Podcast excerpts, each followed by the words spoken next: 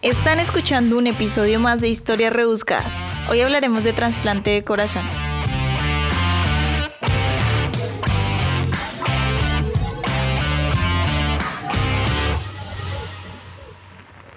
Hola, ¿qué tal todos? Yo hoy estoy muy emocionada porque les tengo dos microhistorias muy, muy chéveres acerca de los primeros trasplantes de corazón que ha tenido la humanidad.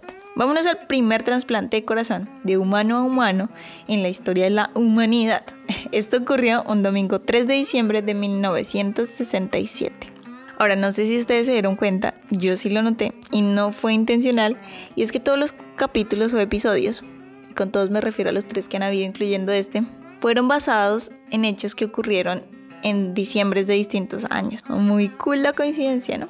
Paréntesis 2. Estas historias o microhistorias que tengo el día de hoy de verdad tienen nombres que estaban muy complicados de decir. Espero los esté diciendo bien, pero téngame paciencia con la pronunciación.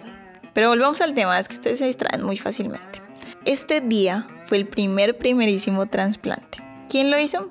El doctor Christian Bernard, cirujano, quien dirigía el equipo de trasplantes experimentales del hospital de Groote en Ciudad del Cabo, Sudáfrica. ¿Quién iba a ser el receptor? Louis Washkansky, de 54 años y padecía insuficiencia cardíaca, pues problemas del corazón.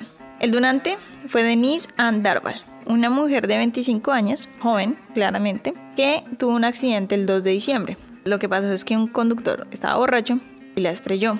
Ahí se murió la mamá y ella quedó con muerte cerebral. Entonces, el que decidió como tal la aprobación de la donación del corazón fue el padre de ella. La cirugía como tal comenzó después de medianoche y terminó hasta las 6 de la mañana del día 3 y eh, fue claramente exitosa. Sin embargo, lo triste de la historia es que, bueno, imagínense, estamos en la cirugía de nuevo, ¿cierto? El equipo de Christian tuvo que administrar inmunodepresores que eran súper, súper fuertes para que el cuerpo de Louis no rechazara el corazón de Denise. ¿Pero qué provocó esto? Pues que se le bajaran las defensas. Y a los 18 días después de la cirugía, Louis murió de neumonía. Un dato así como súper interesante es que muchos creyentes, no solo de Sudáfrica, sino también de otros países, pensaban que lo que hacía el doctor no era algo bueno, pues como tal lo de los trasplantes, ¿cierto? Y mandaron muchísimas cartas para que no se le permitiera seguir ejerciendo, cosa que no ocurrió, menos mal. porque me di cuenta que no ocurrió? Porque al estar investigando más sobre esta historia, descubrí una segunda que está muy, muy interesante. Para bolas. Semanas después del trasplante, ¿cierto? Este primer trasplante que ocurrió el 3 de diciembre, el 1 de enero del 68 Christian Bernard tuvo un segundo trasplante del corazón. Lo que pasa es que esta vez era mucho más complicado porque después de terminar la cirugía, este man se puede ir a la cárcel. Pero empecemos por el principio. El primero de enero fue un año que no comenzó para nada bien para Dorothy y para Cliff.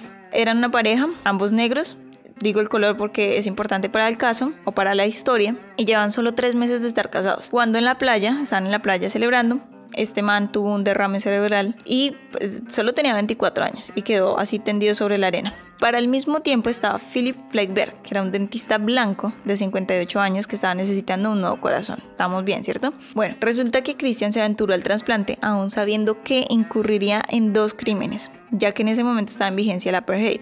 El primero, permitir la entrada de un paciente negro a un hospital de blancos. Y el segundo, entre muchas comillas obviamente, contaminar el cuerpo del dentista que así fue lo que dijeron que había cometido el crimen en esa época, ¿cierto? Pero así algo maravilloso que pasó dentro de la cirugía es que el corazón, después de unos largos, obviamente, y tensionantes instantes, comenzó a latir por sí solo, o sea, no hubo necesidad de electroshock para que empezara a funcionar de nuevo.